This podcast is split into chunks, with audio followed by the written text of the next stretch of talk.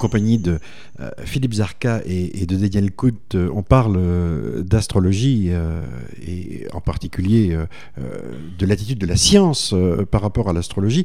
la question, l'astrologie, comment ça marche, Philippe Zarka, on constate tout d'abord que finalement ça ne fait appel ni au surnaturel, ni à la métaphysique. D'une certaine façon, ce n'est pas à mettre dans le même sac que le reste des croyances, euh, euh, que ce soit le, tarot, les esprits ou, je ne sais quoi. C'est un statut à part. Tout à fait. C'est en fait le postulat de base de l'astrologie est parfaitement rationnel. Simplement, c'est un postulat qui n'est pas prouvé, mhm. euh, qui est que les positions de ce qu'on appelle les luminaires, en fait les planètes, la Lune et le Soleil. Bon, il y a une exception du mot luminaire pour simplement la Lune et le Soleil, mais disons la Lune, le Soleil et les planètes dans le ciel, la position de ces astres, par rapport aux constellations euh, d'arrière-plan, par rapport aux signes du zodiaque, et puis euh, euh, dans les angles que, que ces astres font entre eux et par rapport au ciel local. Donc toutes ces positions eh bien, vont avoir une influence, vont, être liées aux événements terrestres. Alors que ce soit la psychologie humaine, que ce soit les événements qui surviennent, le destin de, de l'homme. Donc voilà, c'est un postulat de base qui n'est pas magique, en fait. Ce sont des positions qui sont observables. la carte du, ciel à l'instant de la naissance ou à un instant quelconque que font euh, les astrologues est une carte, une représentation des positions des planètes, donc dans l'arrière-fond du ciel local et du zodiaque. C'est une carte qui, à la limite, est purement factuelle et à la limite scientifique. Mmh. À partir de l'interprétation, c'est là où on rentre vraiment dans la doctrine astrologique qui découle euh, du postulat initial par une déduction permanente. À partir du moment où on accepte le fait qu'il y, a un lien entre les positions planétaires et les événements terrestres, eh bien on va essayer de dérouler en fait une série de déductions qui deviennent arbitraires selon les écoles d'astrologie et selon les astrologues individuels. Hmm. Alors, est-ce qu'on peut regarder, euh, je dirais presque cas par cas, parce que c'est un, euh, je dirais presque un raisonnement de, bon sens en se disant euh, finalement pourquoi pas? Regardons la Lune, regardons les planètes et regardons les étoiles. est-ce que l'astrologie, ça marche Est-ce qu'on a euh, je veux dire, pu tester un certain nombre de, euh, de choses, par exemple sur la Lune Est-ce que des études ont été faites? Alors voilà, il y, y, a deux questions en fait dans, dans la question que vous posez, c'est euh, qui renvoie à la manière dont on peut, dont on peut conclure qu'une explication marche. soit on a une théorie qui est adéquate et qui va faire des prédictions et les observations vont être conformes à ces prédictions, soit on n'a pas. Alors si on a une théorie, ça veut dire qu'on a une compréhension, disons, du fonctionnement du phénomène. Par exemple, pour les marées, c'est la gravitation. C'est l'effet de la gravitation différentielle de la Lune, euh, principalement sur la Terre, un petit peu du Soleil aussi. Et euh, donc on peut faire des prédictions à partir de la loi de la gravitation et de calcul. Soit on n'a pas encore euh, compris le, fonctionnement du phénomène, mais on peut l'observer suffisamment longtemps et il est suffisamment répétitif pour qu'on puisse faire des tables, et on s'en sert pour faire des prédictions. Et ensuite, ces prédictions, pour savoir si effectivement ça marche, on va les comparer euh, on va, on va les, les, tester, en fait, les comparer aux événements effectifs et les tester statistiquement, essentiellement. Alors, euh, évidemment, c'est très différent selon qu'on a une théorie euh, précise qui peut faire des prédictions précises et un petit nombre de cas suffisent à prouver la théorie ensuite, qui est toujours en sursis, si jamais on trouve des, contre-exemples, mais ça, la, la, science a une démarche assez ouverte par rapport à ça. Et par contre, quand on ne propose pas de théorie explicative, il va falloir faire des tests statistiques assez sophistiqués, avec des expériences contrôlées, avec des protocoles bien définis. Et c'est là où le bas blesse, puisque par exemple, on parlait de la Lune. Alors évidemment, il y a, il y a des effets qui sont clairement liés à la gravitation de la Lune. Il y a des effets qui sont liés à la lumière de la Lune et au folklore qui est associé et son effet sur la psychologie humaine. Mais il y a énormément d'études qui ont été faites sur les, la prétendue influence de la Lune sur les naissances, sur les assassinats, sur plein de choses. Et euh, dans la quasi-totalité des cas, ces études ont été négatives. Et quand elles sont, euh, quand elles ont, elles sont légèrement positives ou douteuses, eh bien, euh, les expériences ne sont absolument pas euh, vérifiables et contrôlées. Par exemple, il va y avoir un biais psychologique, par exemple, euh, qui va être terrible et qui ne va pas permettre de qualifier l'expérience d'objective. Donc vous nous avez expliqué qu'il fallait mettre en place euh, un, protocole d'action pour pouvoir, enfin un protocole scientifique pour pouvoir, euh, je veux dire, réussir à comprendre le phénomène quand on voulait l'étudier, et que la plupart du temps c'était à la fois rigoureux, précis, mais que ce n'était pas fait dans les bonnes, dans les bonnes conditions. Aujourd'hui, quand, quand, vous regardez euh, euh, ces, ces, fameux tests, vous savez, on, on, a, on a toujours la Lune et les naissances, mhm. on a euh, la Lune et le jardinier. Vous savez que le premier, premier catalogue en vente en France aujourd'hui, c'est vraiment la Lune du jardinier. Hein, c'est la Lune les coiffeurs, la Lune les accidents. aucun test n'a réussi à démontrer quoi que ce soit qui aujourd'hui infirme cela. Vraiment aucun test. Il n'y a aucun, test, euh, positif. éventuellement, il y, a eu, il y a eu tout un débat autour de l'influence de, de Mars qui était censé euh, effectivement permettre de sélectionner les meilleurs sportifs, les sportifs de haut niveau. Ça a été fait sur un échantillon assez important. Ça a fait l'objet de débats qui ont duré des décennies. Euh, d'ailleurs, c'était un scientifique qui avait mis ce débat au devant de la scène. Il s'appelait Gauquelin. Et ça a été repris par les astronomes, ça a été repris par les astrologues. Il y a eu des bon, ça a été refait il n'y a pas très longtemps, ça a été publié, c'était publié en Angleterre, je crois que c'est un livre de, qui s'appelle euh, L'effet Mars, qui est un livre donc, qu'on peut se procurer assez difficilement, mais qui conclut... Bah, l'idée c'était que, grosso modo, les sportifs de haut niveau, euh, Lord Manoudou par exemple, hein, pour ne pas la nommer, et pour des gens de ce calibre-là, eh bien statistiquement, toujours statistiquement, parce que ça ne marche pas à chaque fois, c'est ça qui est intéressant, statistiquement, ils ont, ils ont Mars dans leur euh, ciel de naissance au bon endroit. Enfin, bien, Dans des maisons particulières, dans des maisons particulières, vous savez, parce que voilà. Donc, on va pas rentrer dans la technique des, astrologues, on leur laisse, mais ils savent le faire mieux que nous. Mais en gros, c'est ça l'idée, c'est que euh, Mars a un rôle particulièrement important dans le ciel du natif, donc mm. de ces gens-là, au moment de leur naissance.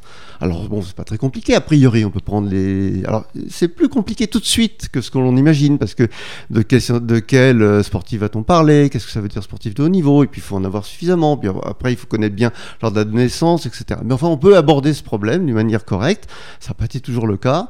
Et puis ça a été fait euh, par des scientifiques eux-mêmes qui ont repris, je me souviens plus combien, c'est 2000 ou de 3000, mais c'est déjà, on sait que, on sait que statistiquement ces échantillons-là deviennent significatifs et euh, l'effet disparaît. Ce qui n'empêche absolument pas les astrologues aujourd'hui de continuer, c'est ça le problème. Et c'est pour ça que M. Chassman disait que c'était un combat sans, sans, avenir. Mais, mais euh, vous avez dit c'est un bel échantillon. En fait, le nombre ne suffit pas pour faire un bel échantillon statistique. On peut faire des très beaux échantillons statistiques avec des petits nombres, comme l'a bien montré Carlson, en fait, avec une centaine de personnes seulement. Ça dépend comment on fait l'échantillon, comment on fait un groupe de contrôle et comment on fait le protocole de l'expérience il faut tout publier, y compris les résultats négatifs. Alors voilà, là, là où il y a par exemple, alors il y a de, bon, les statistiques malheureusement c'est pas très sexy d'une part, et puis ensuite il y a la fameuse phrase euh, on leur fait dire ce qu'on veut. Alors en fait c'est pas vrai, on fait pas dire du tout aux statistiques ce qu'on veut.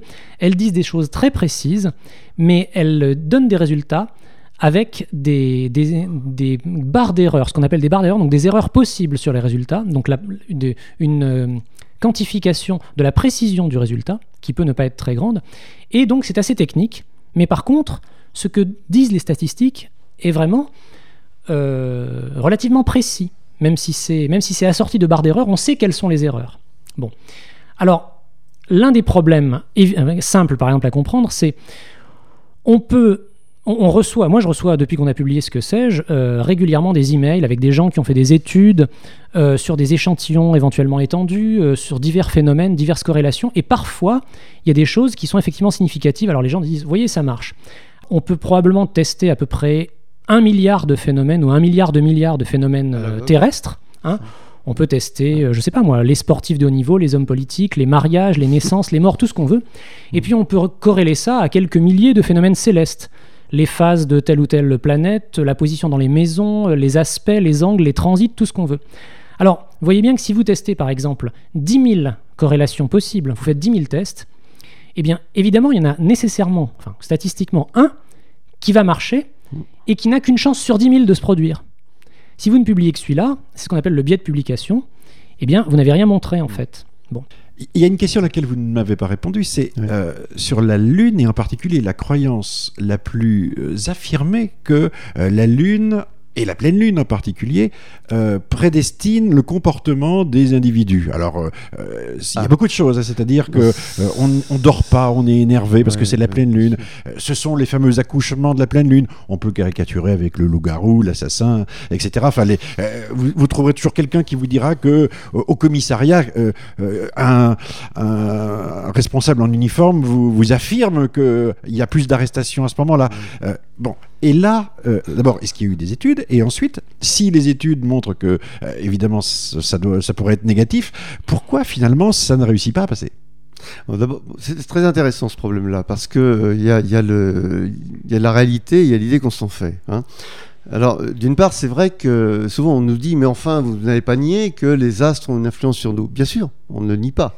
Euh, la Lune influe sur nous. La preuve, il y a l'influence sur les marées, donc il n'y a pas de raison que nous n'ayons pas, nous subissions pas une certaine forme d'influence. Mais ce n'est pas forcément une influence physique. Le soleil influe un peu aussi. Le soleil influe un peu aussi. Le soleil influe aussi, parce bon, on sait bien quand il fait beau, bon, sur le caractère, il fait beau, il fait pas beau, etc. On vit hein, simplement grâce à la lumière du soleil. Donc ça, c'est une constatation de base qu'il faut rappeler de temps en temps quand même. Ceci étant, euh, est-ce que Jupiter agit sur nous? Alors là, euh, question, on peut se demander quel type d'influence, euh, à quel type d'influence les astrologues font appel, parce qu'on sait que la gravitation c'est très ténu à ces distances-là, l'électromagnétisme non plus, donc on voit pas très bien. Et, néanmoins, les astrologues ont quand même leurs lois. Ils ont bâti des lois, des pseudo-lois, des lois, mais qui n'ont rien à voir avec la physique, avec la réalité physique telle que gravitation, électromagnétique, etc. Ça, c'est ce qui fait la grande différence entre l'astrologie et, et l'astronomie, l'astrophysique. Comme si je disais, bon, le feu, on sait. Moi, je m'intéresse au feu, aux boules de feu, mais je fais de la thermodynamique. Je m'intéresse à la température, etc.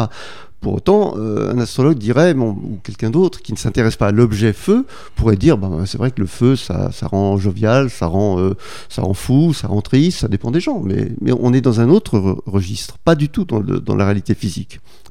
Donc les lois, oui, les lois de la, alors, donc dans, l'astrologie, on parle de Jupiter pour parler de son frère, de sa sœur, de son avenir, son mariage. Vous voyez, ça n'a rien à voir avec la. C'est ça l'astrologie. Ça, vous ça, parle des comportements humains et pas du tout de, la physique. Alors, en ce qui concerne la Lune, euh, c'est vrai que la Lune est dans la culture. Regardez, faites euh, un scan dans Google, regardez Poésie Lune, vous trouverez des milliers de poèmes sur, sur les, rapports entre la Lune, l'amour, la, poésie. Bon, donc c'est les loups-garous, enfin voilà. Donc ça, c'est évident que de ce point de vue-là, parce que c'est un astre qui est quand même euh, saisissant, qui existe dans notre champ visuel, la Lune nous a une influence sur nous, mais c'est d'une autre, nature. Et quant aux, influences alors euh, présumées sur euh, les naissances, etc., les hôpitaux, les folies, il y a eu des qui ont été faites. Elles prouveront aussi que nous sommes culturellement marqués par la Lune. Ça ne voudra pas dire que c'est la Lune qui nous envoie des rayons euh, pernicieux ou des rayons verts, etc. Euh, c'est tout ce que ça voudra dire. Et donc il y a eu beaucoup d'études qui ont été faites, dans les hôpitaux en particulier, dans les, dans les crèches, dans les euh, maternités. En ce qui concerne les naissances, il n'y a aucune corrélation. Ça a été fait par l'INSERM plusieurs fois, sur des millions de naissances. Et pourtant, vous trouverez toujours dans les maternités des sages-femmes ou des, euh, personnes qui continuent à vous dire qu'au jour de pleine lune, il y a une agitation fébrile dans la maternité. Vous voyez Donc même les gens qui sont sur place, ils vont contre les faits établis dans leur propre établissement. C'est quand même assez extraordinaire. Mais c'est assez compréhensible. Dans, euh, ça, c'est à rapprocher finalement de l'intérêt de euh, porté à l'astrologie par des gens qui ont une culture scientifique une certaine culture scientifique, mais euh, ce que ce qu'Adorno qualifiait d'une culture scientifique incomplète.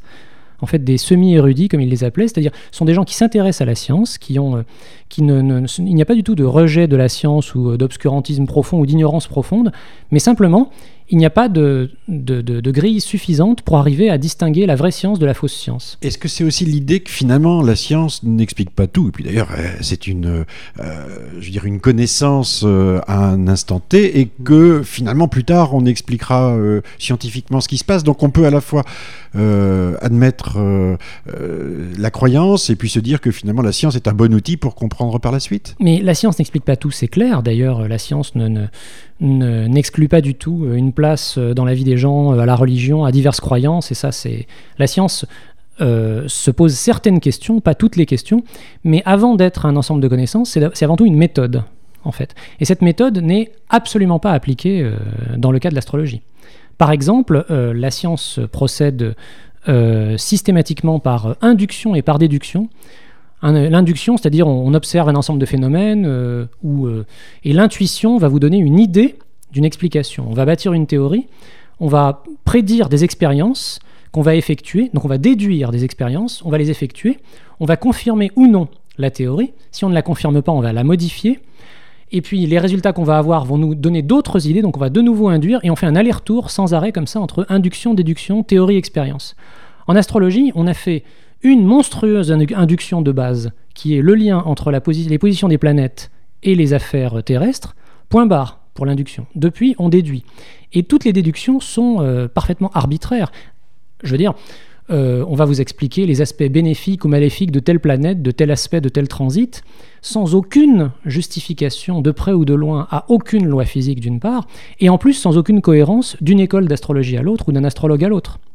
En admettant aussi qu'on puisse euh, euh, se tromper et que se tromper fait partie, enfin ne, dément pas complètement absolument. D'ailleurs, qu'on a au départ. Absolument. D'ailleurs, d'ailleurs, les, les astrologues en particulier sur le, sur le problème de, l'erreur euh, et de la preuve, ont montré une démarche un petit peu douteuse lors euh, de la découverte d'Uranus, de Neptune, de Pluton. Et puis maintenant, euh, on peut se demander ce qu'ils vont faire avec le nouveau statut de Pluton. Mais c'est vrai, c'est vrai que vous parliez de complicité. On peut dire qu'il y a une complicité objective que réclament les astrologues entre la science officielle et l'astrologie, qui consiste à dire, eh ben, nous, nous sommes plus en avance finalement. Hein. Euh, c'est plus difficile d'ailleurs. mais dans un siècle, peut-être avant, peut-être après, les, les astronomes arriveront à finalement donner une preuve scientifique que l'astrologie est fondée quelque part. Voilà. Alors qu'en réalité, euh, l'astrologie vraiment repose sur un, langage symbolique qui peut peut-être être intéressant, peut-être intéressé. C'est dans ce sens-là qu'on peut nous dire, nous ne sommes pas anti-astrologues. C'est un autre corpus, il s'agit d'autre chose. Vous avez des gens qui ont besoin du symbole pour, euh, qui, font du symbole, du symbolique, un, mode de connaissance ou de relation. Bon, pourquoi pas? Mais ceci étant, ce que je dis souvent aux astrologues, c'est qu'ils ont une grille d'interprétation qui utilise bon, la, position des astres, d'accord. Mais, mais ce qu'ils ont rentré dans leur grille, c'est l'homme. Donc à la sortie, ils obtiennent l'homme. Et, pas davantage, mais rien sur les astres, rien sur l'univers.